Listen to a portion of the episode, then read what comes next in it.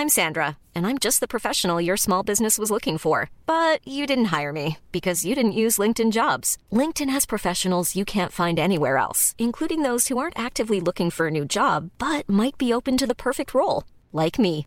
In a given month, over 70% of LinkedIn users don't visit other leading job sites. So if you're not looking on LinkedIn, you'll miss out on great candidates like Sandra. Start hiring professionals like a professional. Post your free job on linkedin.com/people today.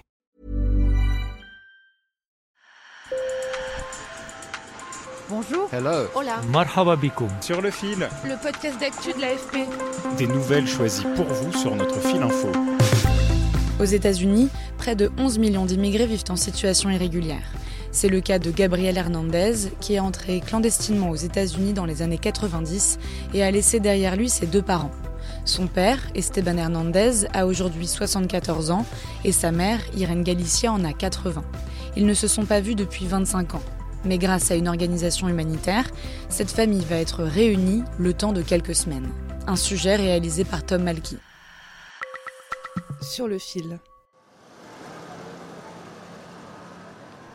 Mon collègue José Osorio a visité chez eux les parents de Gabriel Hernandez. Il les a rencontrés dans le village de Tetelcingo, à une centaine de kilomètres au sud de Mexico City.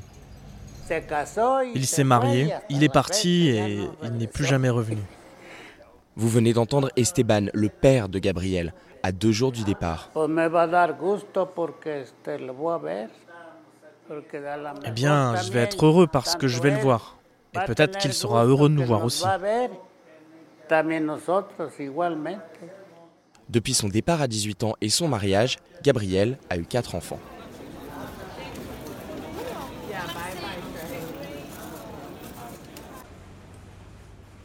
Les parents de Gabriel arrivent à New York. Sa mère est couverte d'un poncho bleu marine et lui d'un large chapeau blanc. Il s'est rasé la barbe pour l'occasion.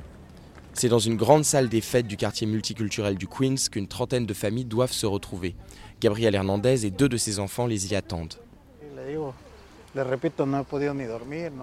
Je le répète, je n'ai même pas pu dormir.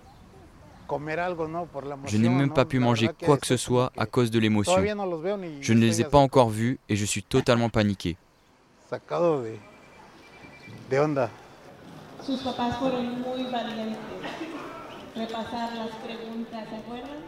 Une à une, les familles sont appelées au micro pour se retrouver. Quand vient le tour des Hernandez, Irene Galicia reconnaît immédiatement son fils. Il fait désormais deux fois sa taille, elle l'enlace en tremblant.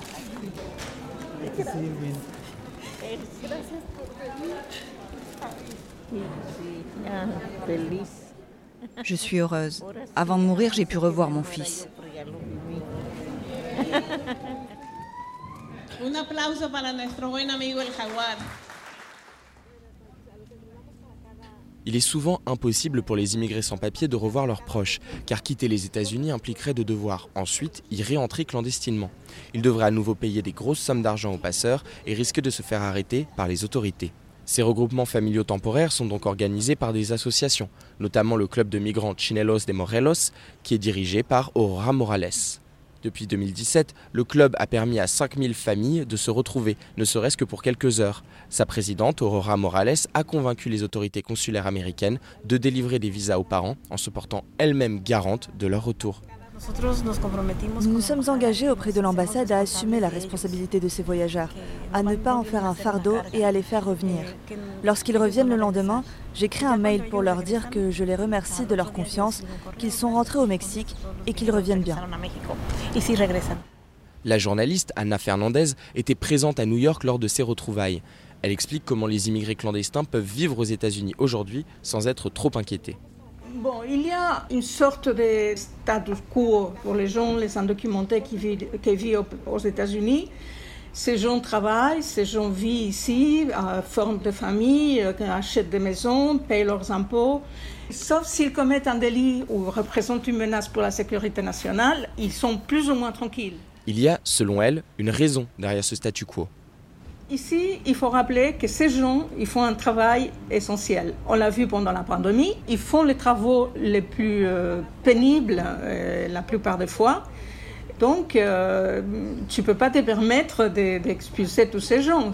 C'est-à-dire, euh, en étant américain, tu dépends de ces gens pour qu'ils te gardent tes enfants, pour qu'ils fassent le ménage à la maison. Tu manges parce que, dans les supermarchés parce que c'est plein d'immigrés. La plupart, j'imagine, qui sont euh, indocumentés. Ils travaillent partout. Et sans eux, les pays s'arrêtent. D'ailleurs, il existe des alternatives pour permettre aux immigrés clandestins de payer leurs impôts et éventuellement d'accéder à la propriété. Tous ces gens, pas tous, mais la plupart, payent d'impôts. Ils n'ont pas les Social Security Number, que c'est comme la, ton identité pour faire euh, absolument tout dans ces pays, mais ils ont un autre euh, numéro qui s'appelle Individual Taxpayer Identification Number, si tu as ces numéros qui te l'accorde sans problème, ben voilà, tu es sauvé, tu peux acheter, euh, tu peux vendre. Et surtout aussi, il faut trouver euh, une banque qui t'accorde un, prêt sans problème. Parfois, c'est vrai que c'est euh, un peu plus onéreux que dans des circonstances normales, à cause des risques qu'ils prennent, pour ainsi dire. Le risque d'être renvoyé chez eux demeure. Les migrants vivent toujours avec une épée de Damoclès au-dessus de la tête, même si la situation varie d'un État à l'autre.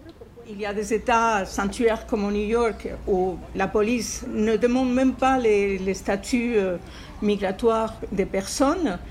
Mais il y a d'autres endroits comme le Texas par exemple. L'année dernière, il y a eu un, euh, il y a deux ans exactement, il y a eu une personne qui s'est rendue à son travail comme tous les jours et il a été arrêté par un contrôle de la route.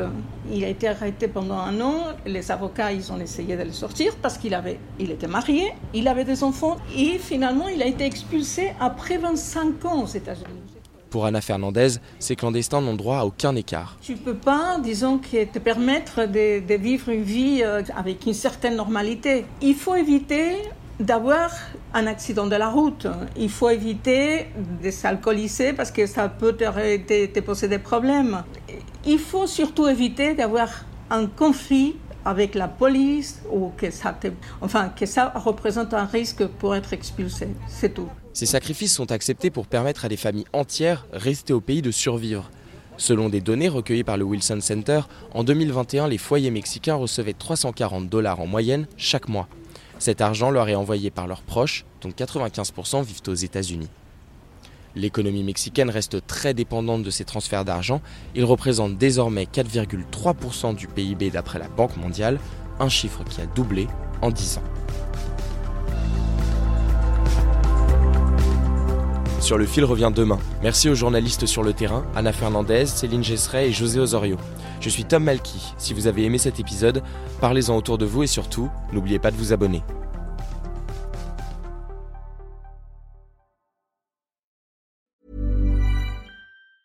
Even when we're on a budget, we still deserve nice things.